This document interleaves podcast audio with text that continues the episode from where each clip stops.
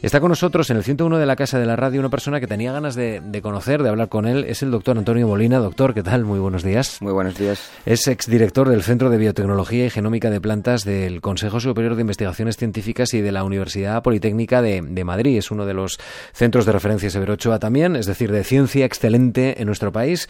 Así que tenemos hoy un buen interlocutor para, para hablar de algunos escenarios que probablemente muchos de los agricultores tienen en cuenta, pero también la ciencia, ¿no? Quiere y de alguna manera puede poner en conocimiento a la opinión pública, porque esto, lo de la conservación del medio ambiente, la lucha contra el cambio climático y la salud de los cultivos no es solo cuestión de los agricultores, ¿no, señor Molina?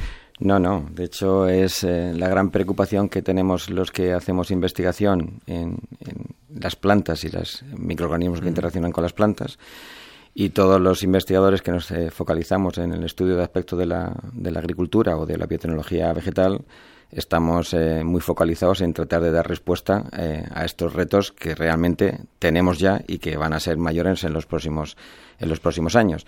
Y la clave para hacer frente a estos retos es que lo que necesitamos es conocimiento. Hmm. Y, de este conocimiento que se está generando con esta ciencia de excelencia y estas aproximaciones que se hacen en mi centro y en otros muchos centros de, España, pues lo que tratamos de proporcionar es eh, innovaciones y tecnologías que se puedan implementar y que puedan contribuir a resolver estos retos que tiene la agricultura, que son reales. Bueno, doctor, pues vamos, vamos a situar algunos de esos retos. Por ejemplo, eh, es un centro puntero en investigación, eh, se centra, entre otros asuntos, usted, por ejemplo, en las bases moleculares y genéticas de la resistencia de las plantas a hongos que generan enfermedades devastadoras en muchos mm. cultivos, pero el centro tiene la mirada abierta a muchos más campos, ¿no? Efectivamente. Nosotros en, en el centro trabajamos fundamentalmente en cuatro aspectos, eh, todos los aspectos relacionados con lo que llamamos desarrollo vegetal.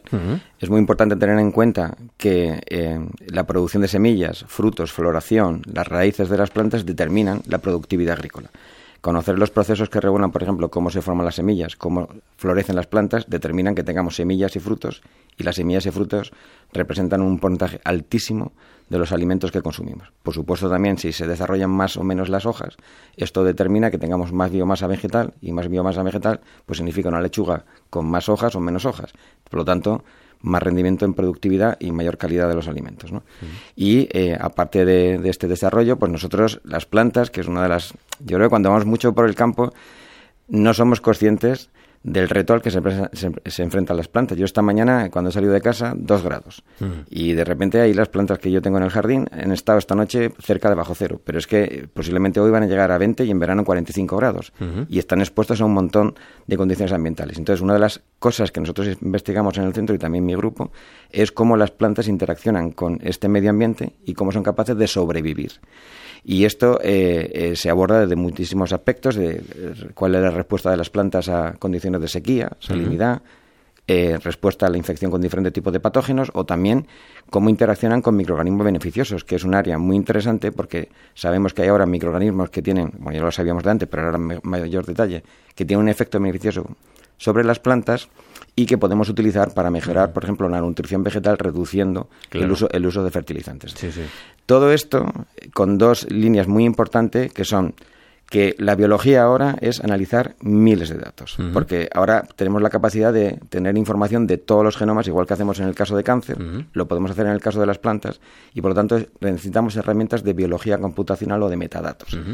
Y además tenemos unas herramientas muy poderosas de biología sintética que nos pueden permitir diseñar determinados tipos de genes, sobre todo para conocer la función de esos genes y acelerar el, conocimiento que tenemos de esas funcionalidades, con el objetivo de este conocimiento, como he dicho antes, transferirlo lo más rápido mm. posible al sector productivo. Bueno, doctor, eh, por situar en elementos concretos que estamos contando a los oyentes estos días. Eh, situación de sequía en Cataluña. Eh, árboles que se están regando para que no se sequen.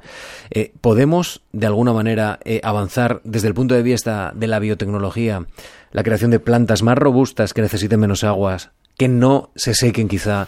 Eh, ahí hay un, desde luego hay un ámbito que los agricultores están demandando porque la situación está cambiando y ahora mismo la crisis climática ha venido para quedarse, ¿no? Desgraciadamente. Pues a ver, eh, sí que se puede hacer y eso lo podemos hacer desde, dos eh, perspectivas. Una es identificar los genes que tienen los, las plantas y en concreto también los cultivos o los árboles que determinan su respuesta a sequía. En general, una de las cosas que tenemos que tener en cuenta es que las plantas eh, tienen los mecanismos de respuesta a estrés, eh, los tienen reprimidos, es decir, no los pueden tener activados de manera constitutiva, porque si los tienen activados siempre, pues eso tiene un perjuicio sobre otras cosas, floración, producción de semillas, etcétera.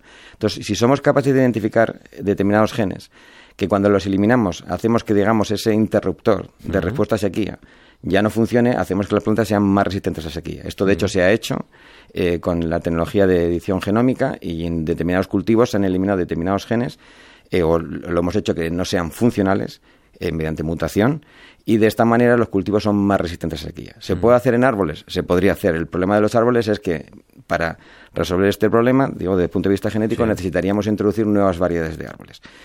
¿Existe la posibilidad de tener árboles o plantas más resistentes a sequía? Sí, porque hay plantas que viven en desiertos. Es cuestión de aprender de cómo esas plantas se han adaptado. ¿Sin alterar la producción? Sin alterar la producción, bueno, ahora entraremos en este aspecto que es un aspecto muy importante. Esto es una opción.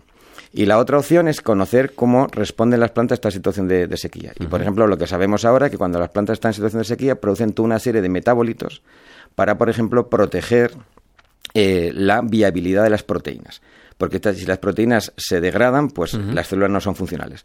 Y se ha identificado una serie de metabolitos, algunos de hecho ya se comercializan, y hay otros muy recientes que, por ejemplo, eh, una de las empresas que yo eh, eh, fundé, pues desarrolló y que tienen la capacidad de, cuando se la aplicas en, el riego, pues mejorar la respuesta de las plantas a este estrés abiótico.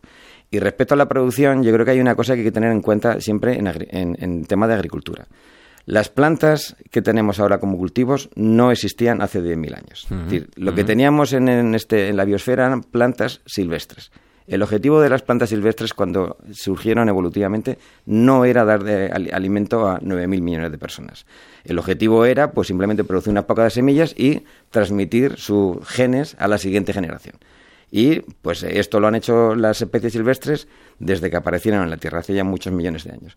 Pero eh, lo que nosotros hemos hecho es a través de selección genética, inicialmente sin conocimiento genético en el neolítico y ahora con herramientas muy precisas, lo más precisas que uno se puede imaginar, es mejorar estas, estas plantas para que sean productivas. Y de tal manera que, por ejemplo, una planta de, de silvestre de un cereal, pues por ejemplo un, un, trigo, un trítico, un estigón, eh, es un cultivo que no existía y la razón por la que se selecciona es porque el número de semillas que produce es muy alto. Y al ser muy alto tenemos una productividad agrícola y por lo tanto hacemos que el agricultor tenga una rentabilidad en, en su producción siempre y cuando pues tenga agua. Porque evidentemente el, tema del agua es un tema muy importante. Porque el reto es que necesite menos agua ¿no? para producir. Efectivamente.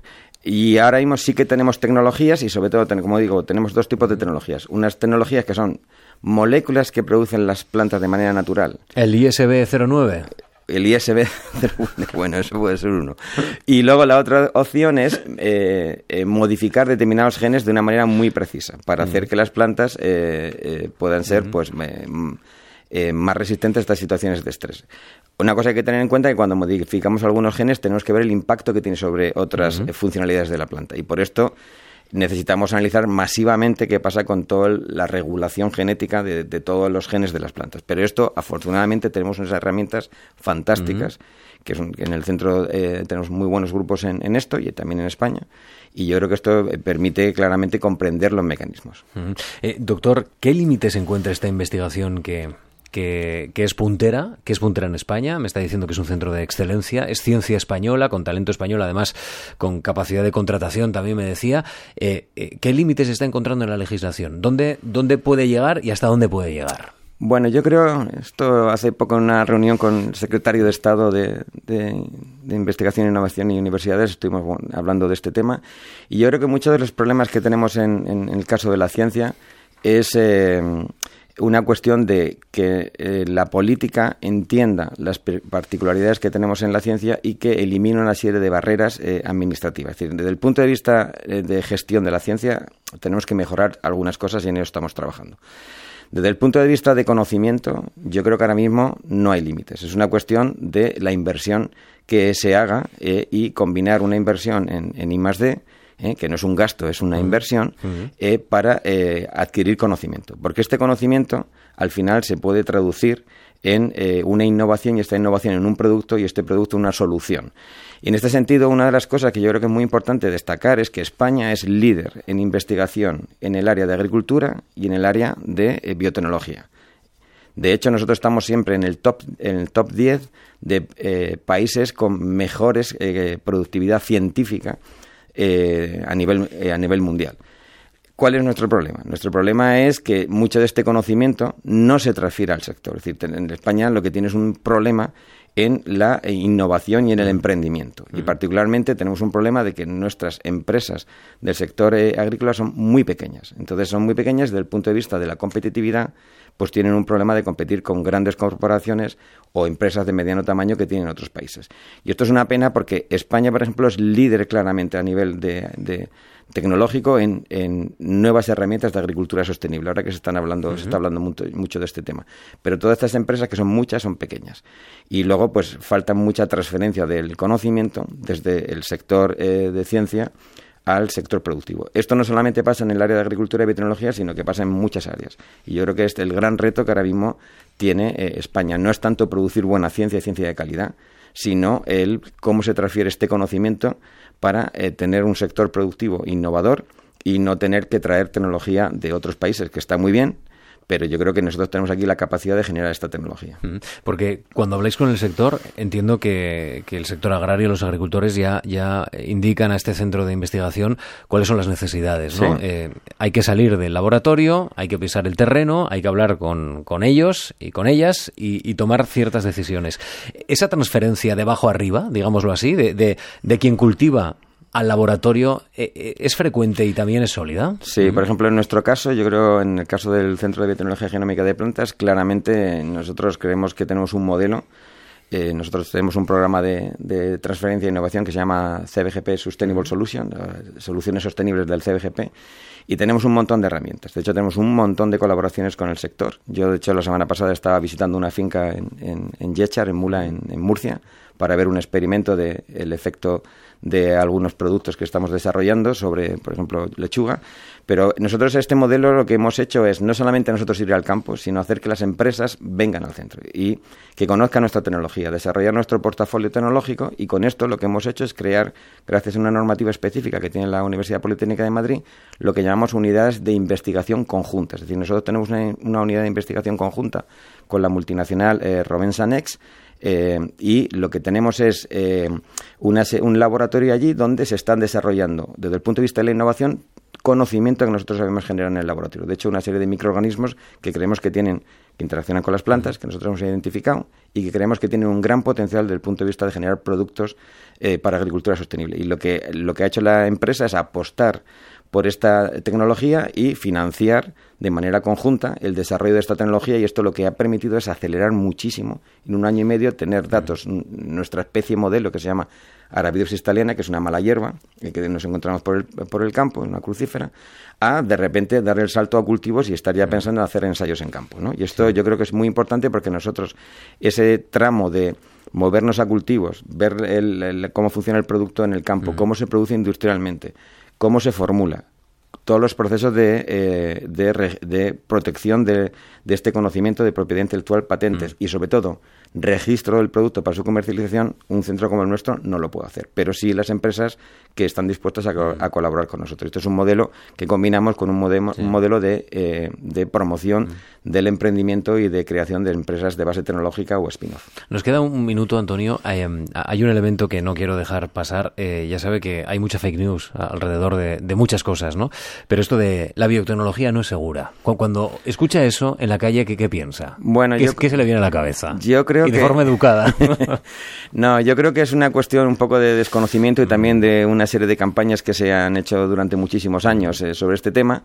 Y, esto pues es difícil de, convencer a la gente, pero es muy sencillo. La Unión Europea tiene una página web donde están las alertas alimentarias, ¿vale? Y en esas alertas alimentarias está recogido todas las alertas derivadas de productos biotecnológicos, lo que llamamos eh, alimentos derivados de plantas transgénicas, y otro tipos de alertas alimentarias. Si te vas a esa página web, el número de alertas alimentarias relacionadas con eh, productos eh, derivados de la biotecnología es cero. Las únicas alertas es cuando eh, se trata de meter en, en, Europa eh, cultivos modificados genéticamente sin permiso. y el sistema que tenemos de alerta lo detecta. Entonces aparece ahí. Pero no es porque tenga un problema sobre salud. Yo, de hecho, estoy en la Comisión Nacional de Bioseguridad, donde vemos todo esto, y el grado de exigencia a los cultivos biotecnológicos es muy superior a cualquier grado de exigencia que tiene otros tipos de cultivos. En ese sentido, yo creo que la población tiene que estar absolutamente segura porque además después de más de 30 años de, o casi 30 años de cultivos biotecnológicos no se ha detectado ningún problema sobre la salud. Entonces, yo desde aquí lo que quiero transmitir si es posible, tranquilidad y sobre todo eh, confianza en que la agricultura es una, una actividad segura y, que los cultivos biotecnológicos eh, tienen una calidad excepcional. Le agradezco mucho, doctor, que haya venido hoy aquí a los, eh, a los micrófonos de la radio pública para hablar de todo esto. Antonio Molina es director del, exdirector hasta hace unas horas, director del Centro de Biotecnología y Genómica de las Plantas del Consejo Superior de Investigaciones Científicas de la Universidad Politécnica de Madrid también. Gracias de verdad, porque lo más importante es escucharles ¿eh? y, darse cuenta de cómo no lo sabíamos antes. ¿no? Eh, muchos de los oyentes seguro que están pensando, no lo sabía. Pues Así muchas que gracias. Gracias de verdad, doctor Molina.